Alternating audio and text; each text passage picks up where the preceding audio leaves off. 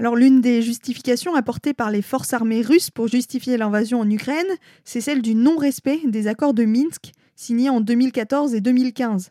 Alors on le rappelle, ces accords comprenaient une série d'engagements que l'Ukraine n'aurait pas tenus, comme un cessez-le-feu immédiat dans le Donbass, le retrait des armes lourdes et la rétractation de l'Ukraine de toutes les formations armées étrangères.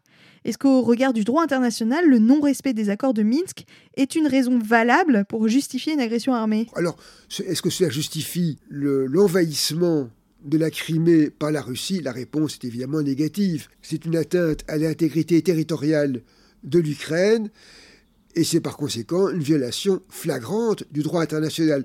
Parce que même si l'Ukraine n'a pas respecté ses accords et a donc violé son obligation conventionnelle, il n'en demeure pas moins que ce n'est pas une violation suffisante pour justifier une telle réaction de la part de la Russie. Ce que la Russie a fait, c'est une violation de l'interdiction du recours à la force, et euh, une telle violation ne pourrait se justifier que si c'était un cas de légitime défense. Or, en aucun cas, on ne peut dire que le non-respect des accords de Minsk soit une forme d'agression contre la Russie.